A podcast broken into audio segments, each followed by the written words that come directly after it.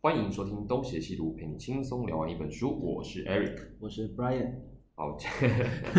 今天要来讲越南史、世界史的失语者，第七、八和九章呃，的七内八九章的内容。是那么在七八九章里面，我们应该会读到法国在越南的最后一段时间，嗯，因为我记得没有很长。他们在一九零零年前后取得越南的管理权，是但是很快的就又丢回去了。准确的来讲的话，在一九零零年后有一段时间其实不算短，对，但是在之后就开始爆发了二战了。法国也是 非常的悲催哈。这个我们以前哦，嗯就台湾的历史教学讲到一战、二战的时候，法国都是一个弱鸡的角色，是就是经常被他的旁边的这个德国兄弟哈嗯摁在摩上地上摩擦摩擦对摩擦摩擦，就导致我们在读什么中法战争、英法联军的时候，完全不觉得法国有多能打， 是反正法国就是不扛揍啊，就是。但是他就是揍了越南一顿。对，但是在揍越南这件事情上，其实算是他们军队比较有自信一回。 揍就是说揍阮王朝，没有准问确题来讲是揍我们的阮王朝是真的也没有问题。 嗯但是揍其他的我就不好说，还不知道。后来还不是一样吗？被越南民主共和国给揍的鼻青脸 肿，其实还是不敢打嘛。好，那我们在上一期的节目啊也先提到了，在法国刚进到越南的前面十年，嗯一直都没有很顺利，哼，是遭到各地的武装暴动。对，接下来就是两攀的两种改革路线是都失败，都失败了。再来就是裴光照跟萨活法国的高级总督对两个人的宪政改革对，那也现是在就实验了，算是实验了，也是失败，也是失败，反正就啊是一直在呃努力，一直在实验，然后一直在失败。一直在摸 索，那么摸索对并没有非常的顺利，是那么很快的就迎来了一战跟二战，也就到了殖民主义的尾声了。是因为各个地方的民主国家啊，民族国家一个一个建立起来，越南也是是其中之一啦。啊其实我只觉是得路线不太一样而已。其实我觉得这本书写的有点跳啊，就是说在第六章之后。第六章是写当时法国在经历了十年的镇压之后，就对直接就开始写当时越南的殖民社会的那样的一个呃环境，就比如说出现了新的阶级，然后这些新的阶级里面也出现了一些愤青， 然后就是以什么民族主义开始，然后就开始在这个时候就开始有一些民族主义嗯的苗头开始发萌芽之类的，所以有点跳，然后到七七章第七章的时候就直接写到二战的后期了。这个我就真的是相当的没办法，因为这本书对我来讲阅读门槛比较高，高蛮多的。呃，相对你来讲啊，嗯哼，我如果自己要读，可能就要再多花一点时间。我也蛮吃力的啊，因为他跳过这一段，我现在只能够给大家的解释就是说，可能史料没有那么充足，所以他只能跳过，或者说那后面的真的是 蛮无聊的，就是说在呃一战之后的那一段，就对大概只有或许就是结论只有那么一句话，我们的越南历史课本里面也有讲，就是说他在一战之后，法国是真的也被干趴下了，对然后就是急需他后面的这个殖民帝国为母国输血，然后法国就在越南增加它的这个剥削的程度，然后等等之类的，就只有那么一句结论，然后什么生灵涂炭啦、这个百姓百业待兴啦，对，还是一样的套路，嗯，或许结论就是这样吧，呃，对因为他没写嘛，这本书另外一个阅读困难的点在于，因为它尽可能的想要忠实呈现当时的每一个立场，是。每一个所以你会感觉非常乱。没办法，这就是一种书写的实验。是，那也有可能是翻译的问题啦，嗯哼，那具体就不晓得了。对，我总之结果如何呢？就看我们的布莱恩兄弟要 怎么为我们讲这本书。那我们就先开始喽。好，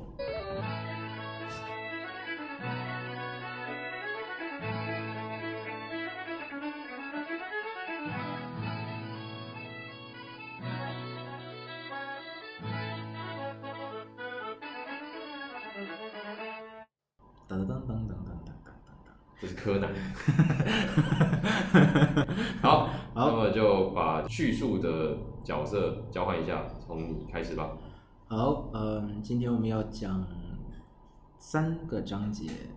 叫第七章、第八章和第九章。我要把章节的题目给讲出来。可以念一下，没关系。嗯，第七章是相互角逐的帝国与民族国家，第八跟第九章是交战时刻。呃，你就这样理解就好了。相互角逐的帝国与民族国家，也就是第七章了的时空背景，对大概是一九四零年到呃一九四五年、一九四六年左右。二战的时候，二战最后的五年跟二战后的头一年，嗯哼，就仅仅是六年那样的一个时时空背景，在第七章。那第七章这六年呃发生蛮多的事情的。嗯首先呢是之前我们在上一集可能有提到，就是说日法联手把潘佩珠给卖了。那嗯具体日法是怎么把潘佩珠给卖了？其实是做了一个呃政治交换，也哦就是说、有什么好交换的？就是说，法国承认日本在东三省跟朝鲜的殖民合法地位。合法地位，就是说这两个地方是归属于日本，还有台湾，对对对，嗯，换来的是日本也承认法第三共和在非洲、北非嗯，以及印度支那的殖民合法地位，互相承认，对，就是互相承认，就算是一个外交跟政治的交换吧。狼狈为奸，是是是是，所以联手把潘佩珠给卖了嘛，嗯就是卖的就是这个。反正他也没什么权 势，卖他不卖他都无所谓。是是是是，站在一个革命先烈的角度，他确实是太天真，so na too young too naive。 OK，好，这先把这个前提给交代清楚。好，但是这个狼狈为奸的状态也没有持续太久，怎么样？因为他们这的个友谊的小船很快就翻了，是对吧，？因为本身日本这个国家到后面就不正常，因为日本发生了政变嘛，对就新的一一批领导人其实是军方嘛，日本军方的领导人上台，那日本军方的领导人上台之后，日本的野心就出来了。这个我们之前是的一本叫做《满洲国》的书啊，其实就有提到这一段啊，就对是对嗯对日本的武斗派嗯哼如何取得族长的地位。那么那个当然也跟日本国内的一些经济啊、军事情势有关，因为当时嗯就是经济萧条嘛，是那势必要往外扩张才有办法维持维日持本当时国内的这种平衡，对对，也是民心可用的。当时民众也是有一种真的是有一种狂热，是吧？对对，所以呢，这个武装派或者说是武军人派，对上台之后，整个日本的对外啊的方针都变了，其中对印度支那的政策也是一样，也变了。就是他能有什说么，政策？他能有什么政策？他不是一开始对越南，就是对印度支那没什么兴趣吗？是，但是现在呢，他是想搞的是一个东洋圈的共荣。嗯，其实说实话，呢，当时的日本帝国打算是要把整个东亚是以它为核心，创造出一个共荣圈，所以它的打算是想在东亚的所有地方都有驻军。为什么说日本的野心最最终还是推翻了这个友谊的小船，就是在这里。就之前的话，日法两国做的那个狼狈狈为奸的事情，嗯，是我只是需要承认你，对，而我不在对方互相这个殖民地去驻军。对，但是最后呢，还是呃，一九四零年嘛，这个呃嗯日本的法西斯还是过来了，而且过来的人数还不少哦，据说是呃，如果没记错的话，书里面是写的有一万多人。哦过来的也不少，对，所以从这一个事件开始，就注定了这艘友谊的小船是要翻的。然后呢，反观法国这一边，嗯其实当时他们也是被二战蹂躏的 焦头烂额了。然后一九四零年是什么？法国当时的政局也是非常的混乱。第三共和那个时候基本上就结束了。第三共和是结束，当时是维奇政府，当时是贝当元帅的那个维奇政府 OK 和戴高乐啊的流亡代政表的那种的的那个平行的流亡政府在争夺法国本土的那个呃统治权哎、。我先这边打个岔问一下，嗯哼，你在读这本书之前听说过维奇政府吗？有听说过？是也是学校的历史课本讲的。嗯，没有。呃，哦围棋政府我知道的是从一个大陆那边的节目叫《逻辑思维》，讲纳粹帝国为何会失败，嗯里面就有提到有一个概念叫做法国当时因为投降了嘛，，对，所以就呃树立了一个亲希特勒的政府，嗯叫维希政府。哦那那个政府的领导人就是法国曾经一战的时候的一个元帅，叫贝当元帅。 OK，所以就交代一下哈， 这个维希政府是是一个什么样的政府？它是一个希特勒在法国本土再把那个第三共和给打下之后，嗯，树立起来的一个法西斯的一个政府。那当时呢，一九四零年是因为盟军，也就是嗯美国英美法这一个盟军，嗯不是反攻了欧洲嘛？对，所以呢，把围棋给打趴下了，因为收回了法国的本土嘛。所以当时呢，戴高乐是从了他的这个阿尔及利亚是吧？对，阿尔及利亚，阿尔及利亚返回了他的法国本土。嗯不过，返回他的法国本土，并不代表他有那个能力可以派遣这个力量来与日本在印度支那去做一个抗衡。他当时也只是要呃先回到法国去稳定本土是的，先稳定它的国内再说。所以呢，为什么在后面日本就是说提出这个要驻军的要求，对，法国就是那种无动于衷，你来你就来你就来嘛，嗯所以才会来了这么多人，就是因为这个，因为法国本身也没有什么力量，当时可以调遣的。你等一下，这边有一个问题，嗯就是如果是按照你说这个德国把法国已经打趴下了，那日本当时跟德国是结盟的啊，他们应该是敌对关系吧？是，他们算是敌对关系，但是还没有到那种叫做撕破脸，都打起来，怎么没有撕破脸？就是说他要打的是那个驻印度支那的法军，对，但是他进入了之后，他还是要用这个印度支那，就是法军在印度支那的那的殖民的系统来开发和剥削这个地盘，所以他实际上不算是打，他是有敌对关系在。但是他进去了之后，因为法国人也是无动于衷嘛，你来了，那那我就把地交给你了。就是他进来了，嗯然后就伺候那个日本军嘛，嗯，虽然是法国人啊，但是伺候那个日本军，还是就这样这边的时间有没有出入？嗯，大概是一九四零年三月以后，对，一口气持持续到一九四五年的八月。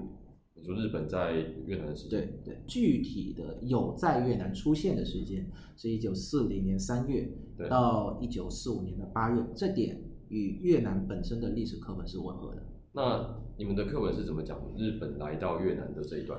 嗯，日本来到越南的这一段，我们的叫做双重枷锁，双重枷锁，就是嗯，以一种非常的受害者的角度啦，去讲这一件事情。因为 OK，之前法国的殖民者来，不是一第一层枷锁了吗，对，就是在所有的越南人之后身上上了一层枷锁嘛，就是剥削你。嗯然后现在日本来了，就变成了日法共同给越南人上了两道枷锁那种，就是说共同剥削你。这个是一 个书写的态度，那是书写的细节呢？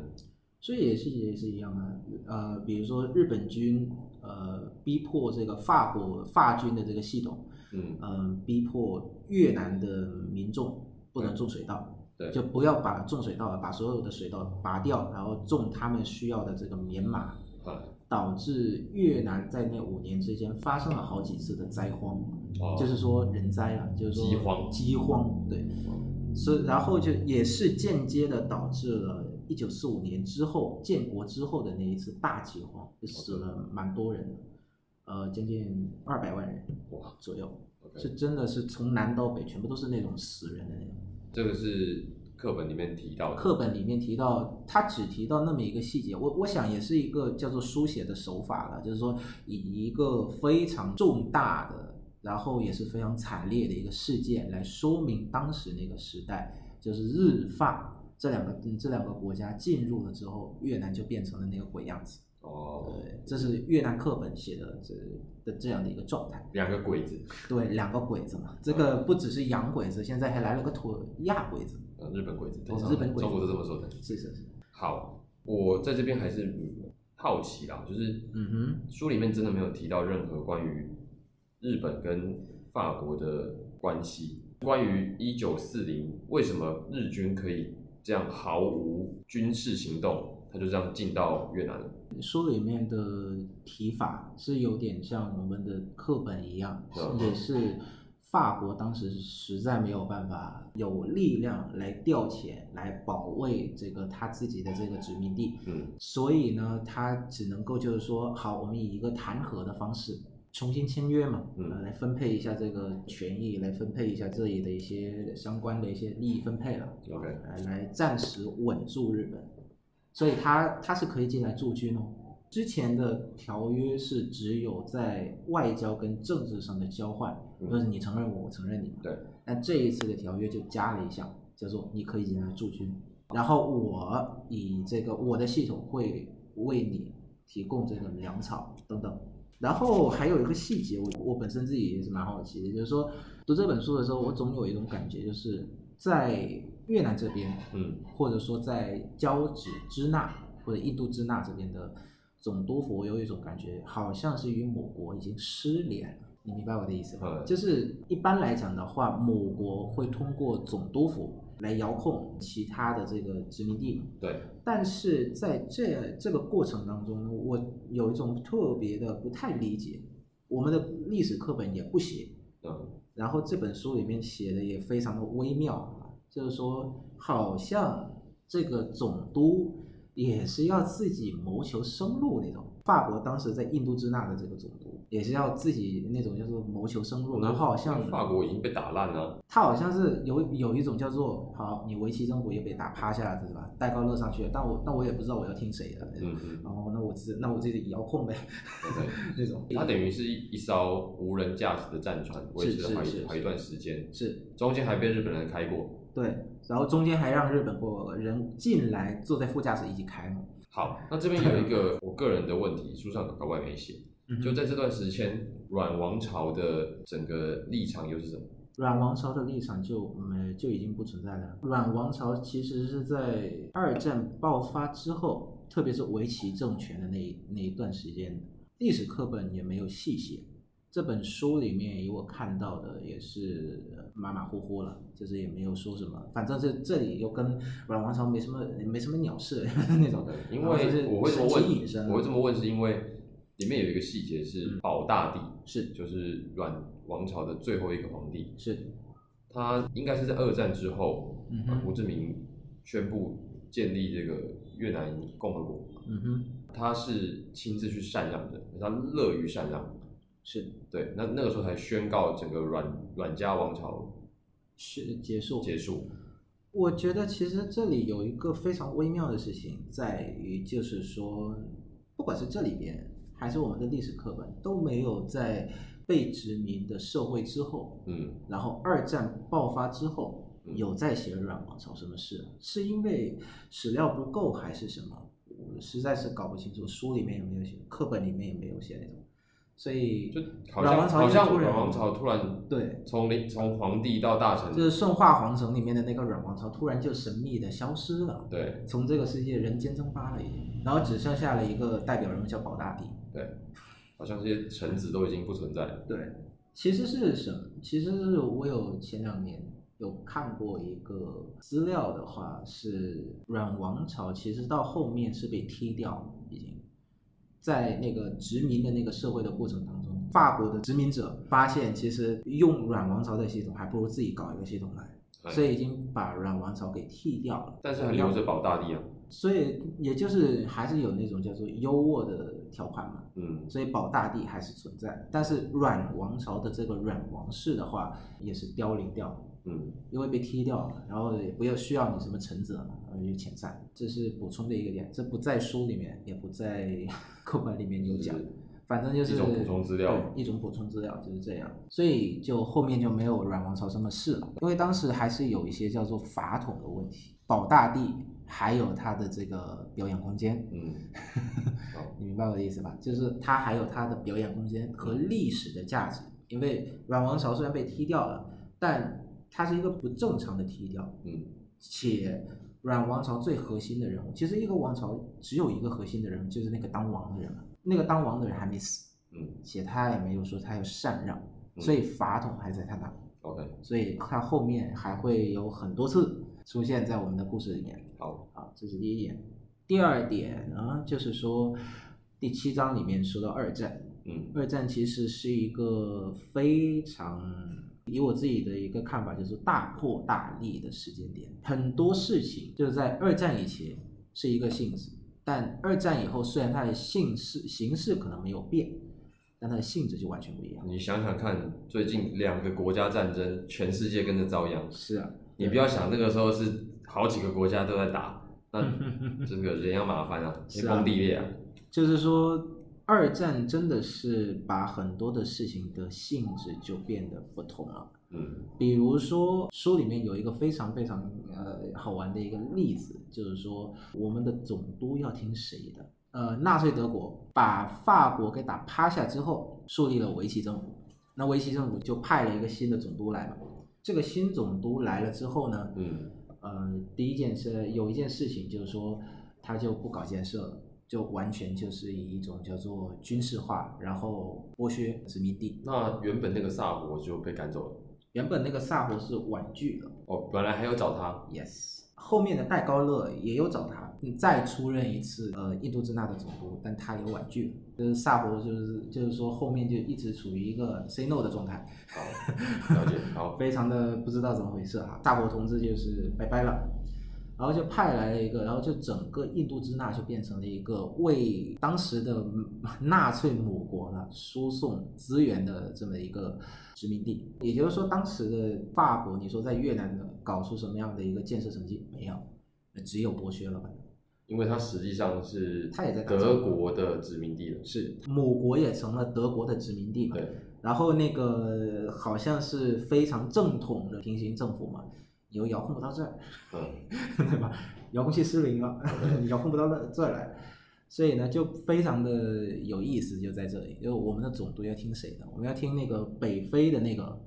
还是要听法国本土的那个？那嗯，其实后来的话也很清楚嘛，就是说你也你也听那个法国本土的嘛，法国谁当权，那那我们就听谁的嘛。所以有一点就是说，日本开始它的作妖哈，这个作就是说要想要改变这个条款的那个时期，也就在这个维奇政府里面就已经开始，他已经开始做，因为当时就成了盟友嘛，所以来来来来，你要不要驻军一下？但是没鸟他，你刚才讲的就是这一点，我觉得奇怪啊。是啊，所以你刚才讲完了嘛？就是当时的法国总督，嗯他要听的实际上是德国的德国的那个命殖民令，政府而德国跟日本当时是盟友，是所以日军才有机会这样但是无痛的进来。真正的日军进来驻军的时候，反而不在维奇政府那个时期，嗯而是戴高乐已经拿回了法国本土的那个时期，哦日本才进来。这样子啊，是啊，哦，好吧，它其实是有一一个磨的时间哈、嗯就是说蛮久的。我也不知道为什么，就是说嗯戴高乐上来了之后，对然后就是法国可能是有气无力，这个有有心无力，心有心有余力力不足了，反正。嗯，就是说干不掉，那算了，那就你进来吧。所以呢，就也是蛮那个不知所云哈，是历史的错误呢，还是史料有问题呢？不太清楚。然后第二个是第三和第二啊，已经是还第是三点啊和，第对对对对，第三点，懵了。在这片土地上，二，对，二战之后，其实越南这片土地已经不单纯只是一个殖民地了，这里的人也开始有了思想。哎，这不是二潘的时期就已经二在潘是培养了吗？二潘是萌芽，但是在二战之后的对越南，才是真正的各种各样的思想，其中包括现在执政的共产党开花的时代。嗯就在那短短的一年啊，一年的时间嗯开花的时代，嗯，然后这里也衬托出了一个非常有意思的事情，就是说，二战之后反而是初始的铸就了越南的民族主义性。哦，民族性。打完战争，终于有一种我是越南人的是是是认同感是，是而不是我是一个嗯阮家王朝的家臣的概对念。对对对，你比如说像之前嘛，之前有很长的一段时间非常的混乱，嗯你我们书里面在第六章的末尾跟第七章的头，我对们也可以看到这个现象，就是说我是印度支那的公民，嗯，我又可能是法属的臣民，然后我又是什么这个交趾支那的人，嗯，我还可能是 这个东交这个法属印度支那东京的市民，就是各种各样的非常的混乱的那种，这指的不是同一件事吗？不是啊。哎，不印是度吗？支那的公民是指老挝、高棉对，和越南的所有人，啊，不是住在这里的被法国的殖民政府认定为公民的人叫印度支那的公民。对，剩下的那些没有被承认的，就是说被奴役跟殖民的啦，嗯就叫做法属的臣民，法第三共和的呃的这个臣民，第一等的公民跟民。臣民有落差的。对对对对对 OK。然后还有就是说，从欧洲过来到印度支那这边来住的这个欧洲人又不一样了，就还就他是法公民嘛，但是法在外的公民。对。 然后还有这个，比如说，因为当时的河内嗯还有一个叫做欧洲人的生活圈嘛，呃，嗯画一个圈圈，你欧洲人就在这里面，呃，不跟那那些什么脏乱差的什么这个土著，嗯，土著土对著土著在一块，就，OK，是就又是什么印度支那东京的公民就在一起，反正它就是一个非常非常混乱的大杂烩，各种各样的身份放在这里叫做印度支支那，就是了你刚才也提到一个什么交趾，交趾支那对，就是我们了，越南了。那交趾支那又是哪一个单位的？交趾支那是指只有越南的南部，啊不是越南的北部，就是顺化以北叫交趾支那，那这个不是归法国管的吗？都是归法国管。嘿，但里面还有分细分哦那种，里面还有细分。就总体来讲，这个东洋半岛叫印度支那，然后越南的北部对，就是以顺化以北嗯的这一部分叫做交趾支那，好，那南边叫什么？南越就叫做印度支那的一部分， 也没说啊。对对，所以就是对我刚刚就想说，哎，又又一个交趾支那是怎么一回事？是啊，所以这本书里面就写出来一个交趾支那，然后也说的是呃顺化以北，那南方叫什么？也没没说啊。 OK，好，没呃，关就系。就只说是印度支那的一部分， 我现在很享受这种 Jeremy 式的 听众视角，质问是吧？ 对，好是是好爽啊！ 我也终于体验了 Jeremy 的这个痛苦在哪里。没有，是你体验我的痛苦在哪里，好吗？然后第三点呢是，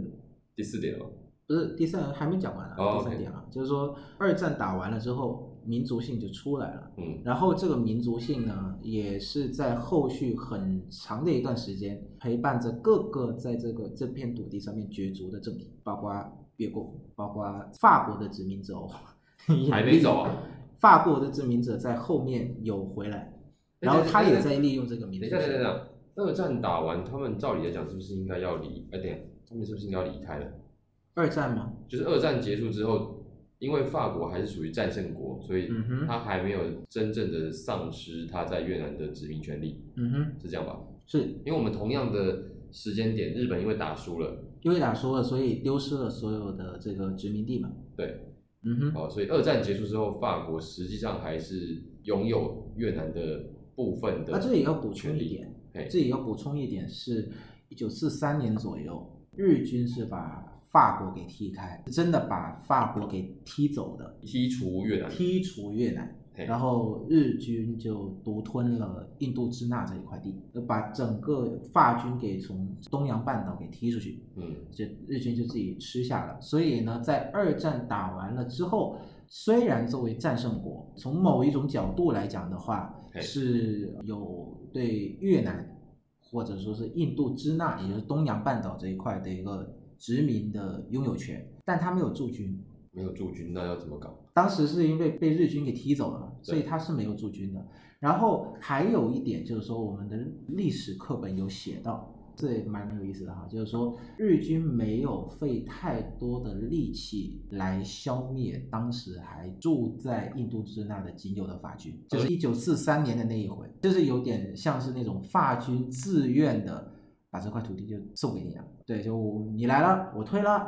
就是那种。反正我们的母国完蛋了。对对对，你来了，那我就退喽啊， OK 那我就退了。所以呢，这也要讲一点，这是一个非常重要的据点，呃，让后面我们叫做八月革命，其实就是呃，革命完之后就是建国嘛，宣布建国的那这是发生在哪一的年？一个非常重要的一个根据点。哪一年？八月革命嘛，对，呃，一九哦四五年一八九月四五年不就是二战打结束的那一年，对吧？天皇的御音才播了不到几天吧，嘿，就开始了以对越共为首的这个越盟。嗯在各大城市发动了抗议啊，然后暴力示威啦、嗯。然后夺取政权。那标志性的事件是攻占了什么地方吗？标志性就是在河内攻占了主西府，现在在那个黄药街上的主西府，啊不是那个，现在在雄王街上面，就在胡志明主席陵上面的那个主哦，席就是府。那个很大条的路上的那对个对地对，方，就是那黄色个建筑物吗？是是是是嗯，攻占了那一个主席府， OK，然后就是夺取政权了嘛。我们的历史课本为什么有写那一点？对因为这是一个非常非常重要的根据，就是从法理上面驳斥了法国人依然在越南有这个殖民的这个权利，因为你们跑了对，而且你们是自愿的把这一块地让给日军，嘿，而日军也输了。对，呃，依照这个国际公约的话，日军是没有办法搜索这一块地的主权，所以相当于越南当时就是一个真空的状态，哦，它有一段时间是白的了，对，它是白纸。嘿，所以呢，我们就在这里建国了，我们就成为了独立的国家。从此也跟越南的阮家王朝没有关系。是好，就是包括阮家王朝也没有关系了。嗯，这两个点是非常重要的。以越南民主共和国当时的这个叙述方式的话，其实是非常重要的，就是根本是从法理的基础上哦，这点真的重要。驳斥了后面法国人再回来的时候，再生索的时候说，我还是有在这里的权利。嗯，你有个屁权对利。你有个屁权利，你都跑了，你还有个屁，对，对吧？然后日本的更不用说了嘛，战败嘛就是这样。战败你更你连屁都没有。对对对对对对对，所以呢，就到这里，就是说，嗯二战之后，各路人马开始用各种各样的方式激化这种民族主义性的这个抬头，然后就是大家开始各种各样的示威啊，其中包括最激进的是越盟，我发越现盟越盟对以越南共产党主导的越盟， OK，就是在这个时间点，呃，开始就是通过一系列的事件，这里面有写，那主要的领导者有谁？我之前有看到一个名字叫五元甲，五元甲跟是霍元甲差一个字。 五元甲是呃越南现在唯一的嘿就受有这个大将的头衔。那他是越盟的人吗？嗯，他是越盟的人，他是越南共产党员，他是党员哎。所以他就是其中之一嘛。对，主要的领导人包括胡志明，嘿，呃，胡志明他又出现了，长征，长征哦，对，他姓长，嗯，他的名字就叫长征，所以这是一个非汉姓，对，也非汉名，对，但是艺名。是是是是嗯，他的名字就叫长征，他的嗯他在越南里面的的名字也叫长征，就几乎是汉越意是一样的，嘿，你说他的越南名也叫长征，对对对对。念起来就是越南文念起来就叫长征。对对，对，窘境，名字就叫长征了哈。好，然后五元甲就是大概这几个人嗯为主要的领导者，哎，我想听一下五元甲的越南语，王元甲好，不太像。对五元甲嘛。然后就是说以这几位为主要的领导者，就开始了社会运动，然后夺取政权。对，然后就开始准备建国，其实嗯时间是蛮急促的哈，这个大家可以去参考一下越南国家电视台本身的这个纪录片，这个是我觉得是可以可信一点的。不好意思啊，那个越南国家电视台的纪录片我们都看不懂啊。啊， 呃，那就简单的讲一点吧，好就是说八月嘛，嗯，特别是八月十五号沙达子，啊，这个明太祖朱元璋八月十五杀达子。就是八月十五号是天皇御音响彻世界，我们要投降了。好，投降完了之后，在后面的半个月的时间里面啊，所有的城市几乎都是很快速的把政权给夺掉，嗯，其中包括八月快要结束的时候，在河内就把就拿下了总督府，算是那种叫做标志性的结束了殖民。那其实当时你说有有没有殖有没有殖民嘛，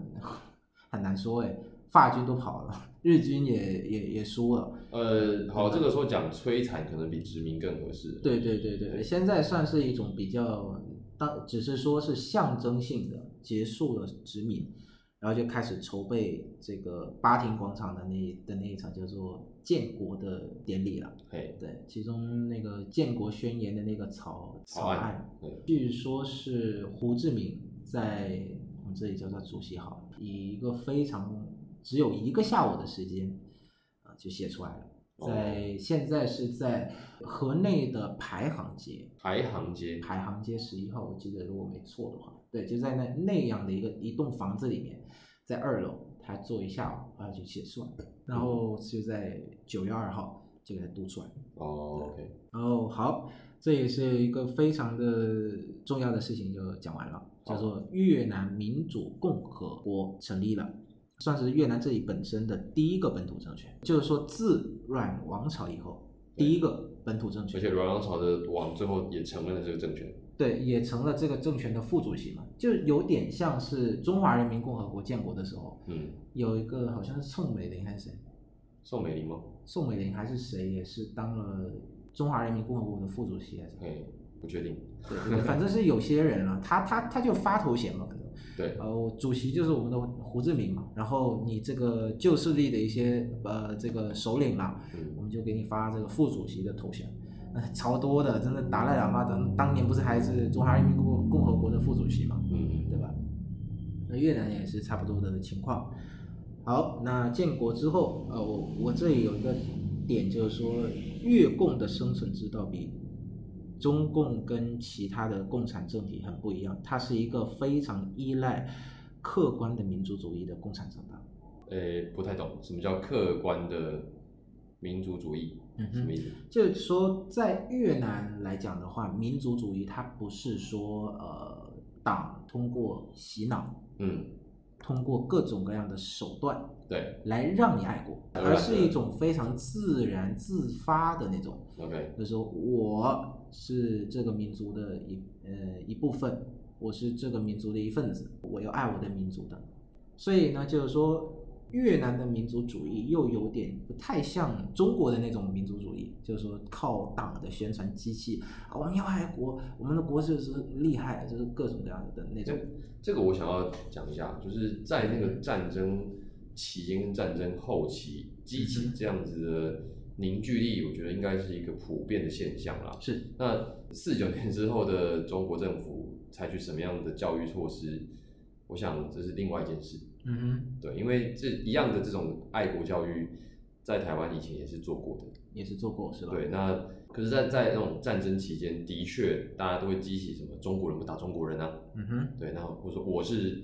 某某人的这呃某种、某人对的这种意识会特别的高涨啊。所以你说，在那样子的时空背景下，我想不只是越南，应该是各个地方，如果你曾经是一个殖民地，那么在那种混乱之后，高度的那种民族自觉应该是挺普遍的。是是是，对但是这又有一点是说它是比较自发性的，对啊，我的意思就是，是是是，就就是自发发性，然后对它是独立，有点像是客观于各种各样的政治势力，因为它有点像是一种，它是一个核心，嗯，然后不管是越共还是后面的什么越南国民党，对，或者说是后面进来的由保大帝我领是领领衔的这个法国树立起来的这个殖民政府，嗯，也要争夺这个东西，你明白我的意思吗哪？个东西？就是民族民族主义性啊，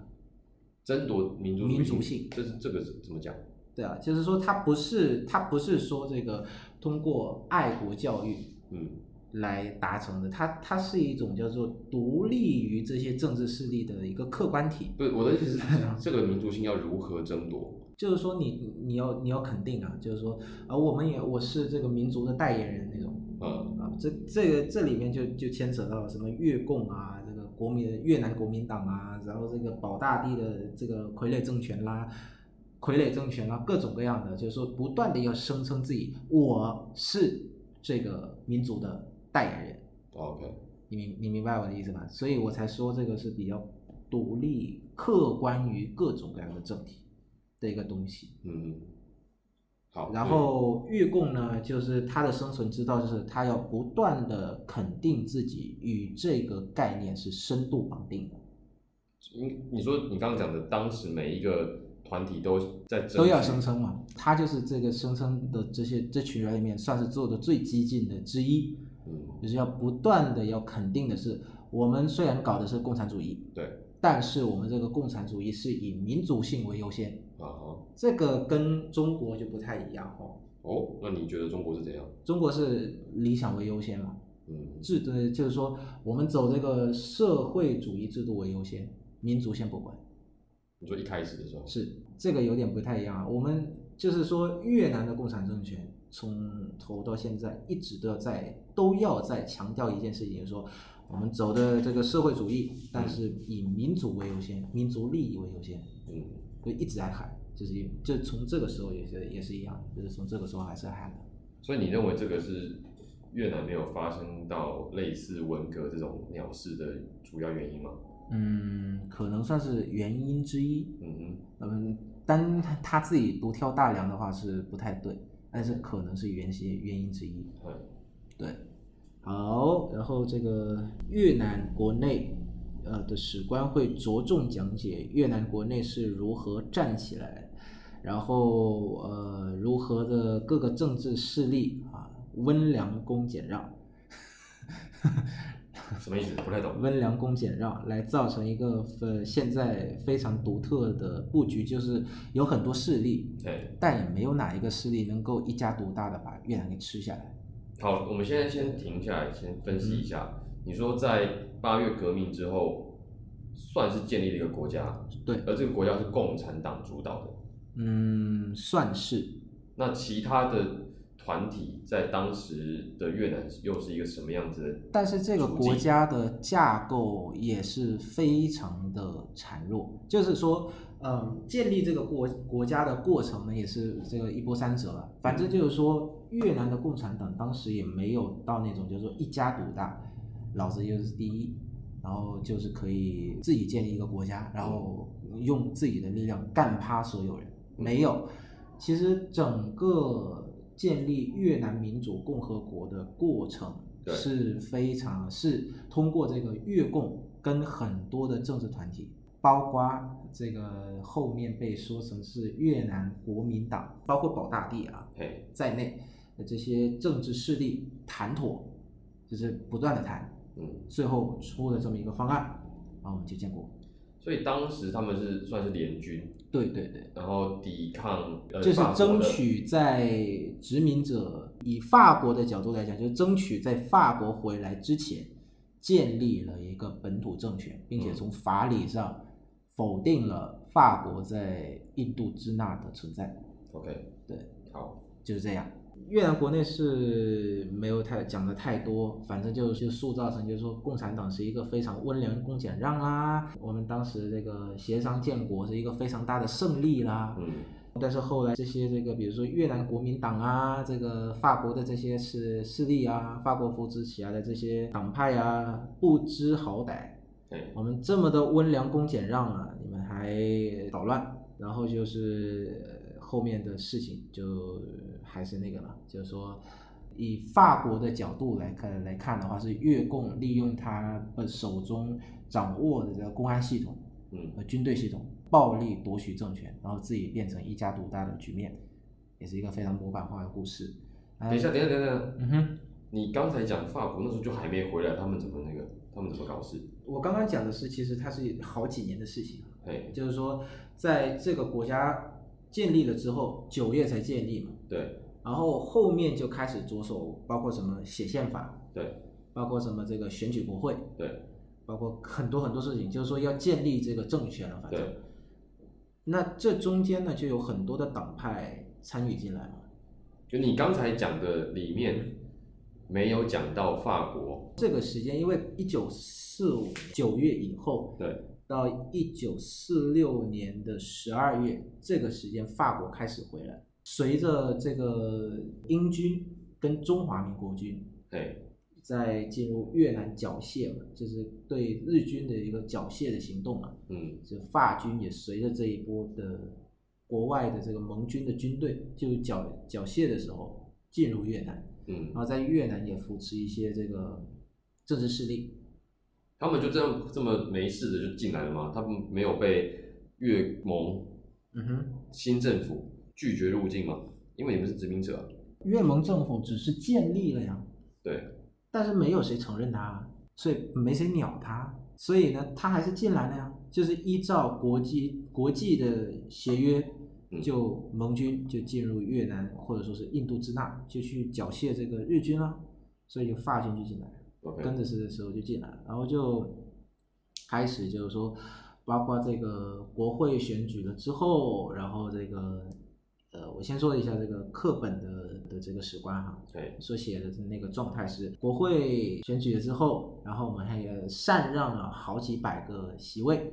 啊，让禅让了几十个席位。给当时进入北部呃缴械日军的中华民国军跟法军，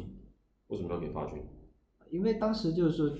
以我们的课本写的是呃温良恭俭让嘛，就是说当时我们本本身也没有太多的力量，然后用这样的手段去先稳住你，我给你这个席位，我也给你这个权利，嗯、我先稳住你，先别打。等一下，等一下，跟中华民国军的关系又是什么？中华民国军就是盟军啊，那为什么说给你席位先别打？他们之间有什么？但是中华民国军以我们的课本来讲，就是是中华民国军进来了之后就不想走了。啊哈，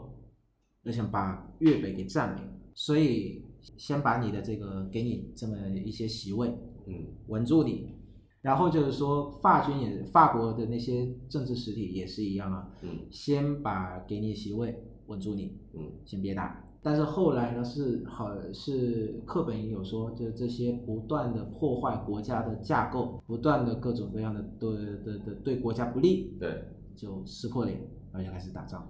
哦，对，就到了一九四六年，对，开六月十二月开始开始打这个河内的巷战，就是开始，呃，胡志明发表那一篇全国动员的演说，对，然后就中央政府就从河内撤离了。所以你说从他们进到河内，就是我刚刚讲的是法军、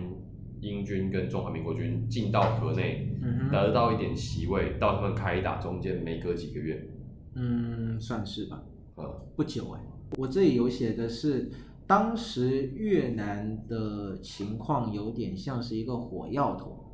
嘿，一点就炸那种感觉。就是说，中华民国军也想占领粤北，就对是顺着这个盟军进来的时候就占领了粤北，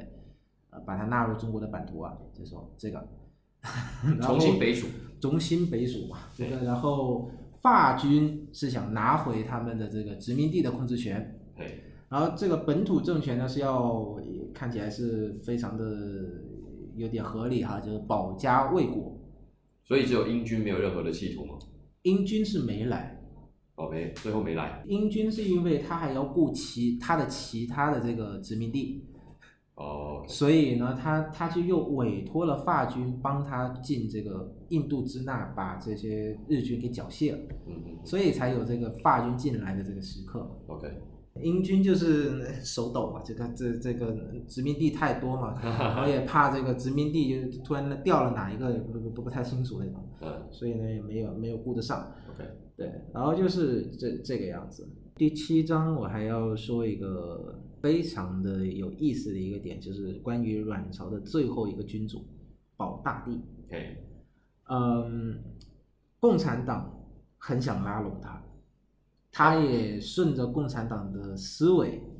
做了一些看似应该做的事情，比如说主动禅让。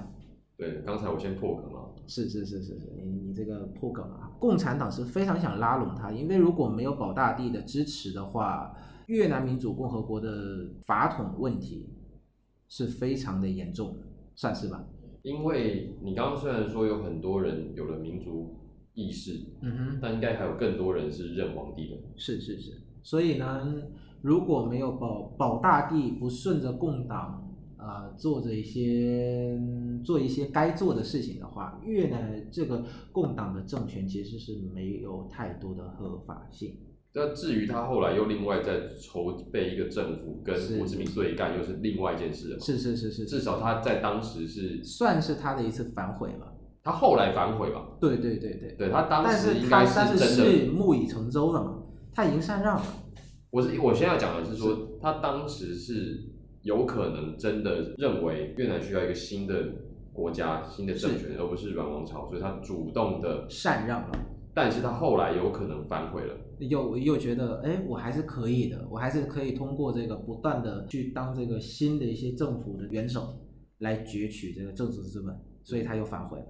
所以嗯呢，你这个阮朝最后一位君主，我觉得，呃，我这里写的的一个笔记是，共党想拉拢他，但其实作为一位法由法国扶持上来的阮朝皇帝，也许从一开始他的认知就注定他本身就不会支持，或者说他后面会反悔这件事情的发生。呃，好，我重新把你这句话解释一下。好，我们刚才讲到的一个现实是，保大自动的交出了，法统，那么后来他又另外筹组了政府，对，也就是说，很有可能他一开始是自愿交出，是后来反悔，后来但反悔有另外一种可能是他一开始也是非自愿交出，是，所以他之后才又重新再来嘛。嗯哼，也许当时发生了什么事情，让他不得不，呃，自动交出法统。是是是，对，这一点呢，也是说了这个历史课本也说的非常的模糊。这个的确很难说得清楚了，对啊，这就是一个悬案嘛。这这这这就是这个呃越南建国后呃是嗯多少个谜案之一。 就是保大究竟是自愿交出法统，还是被自愿被自愿的对交出法统就嗯不不知道了。 OK，书里面写的也是云里雾里，就也没有写的把它写的非常的清楚的嗯样子。嗯嗯，但是有一点是说，因为它是法国人扶持上来的，对，所以这可能也解释了为什么后面他会呃反悔，因为反悔的那个政权其实也是法国人树立起来的一个傀儡政权嘛。对，对啊，所以由于他是法国人扶持上来的是的的皇帝，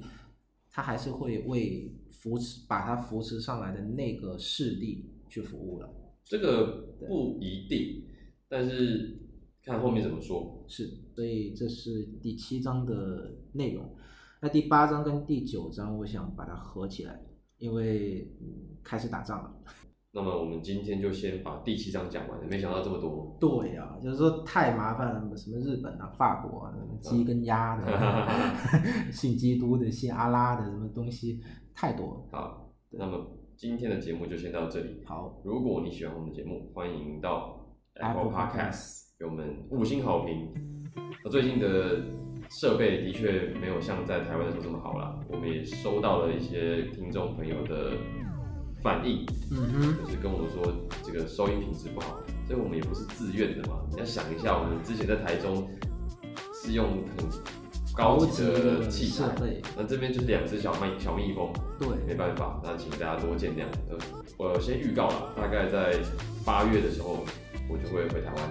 那到时候呢就会是干净的、清楚的声音。又是 Studio 等级的声音了，那好，那除了 Apple Podcast 之外，也可以到 Facebook 跟 Instagram 跟我们留言互动。那又或者可以用行动抖内我们，就是如果喜欢我们录的节音目，录音这么的辛苦，多我出们一一些些 呗。对对对，还有再来是一个越南学生中文讲成这样，也是需要花很多时间的。那 好，今天的节目就先到这里，感谢各位的收听，我是 Eric，我是 Brian。我们下次再见，拜拜拜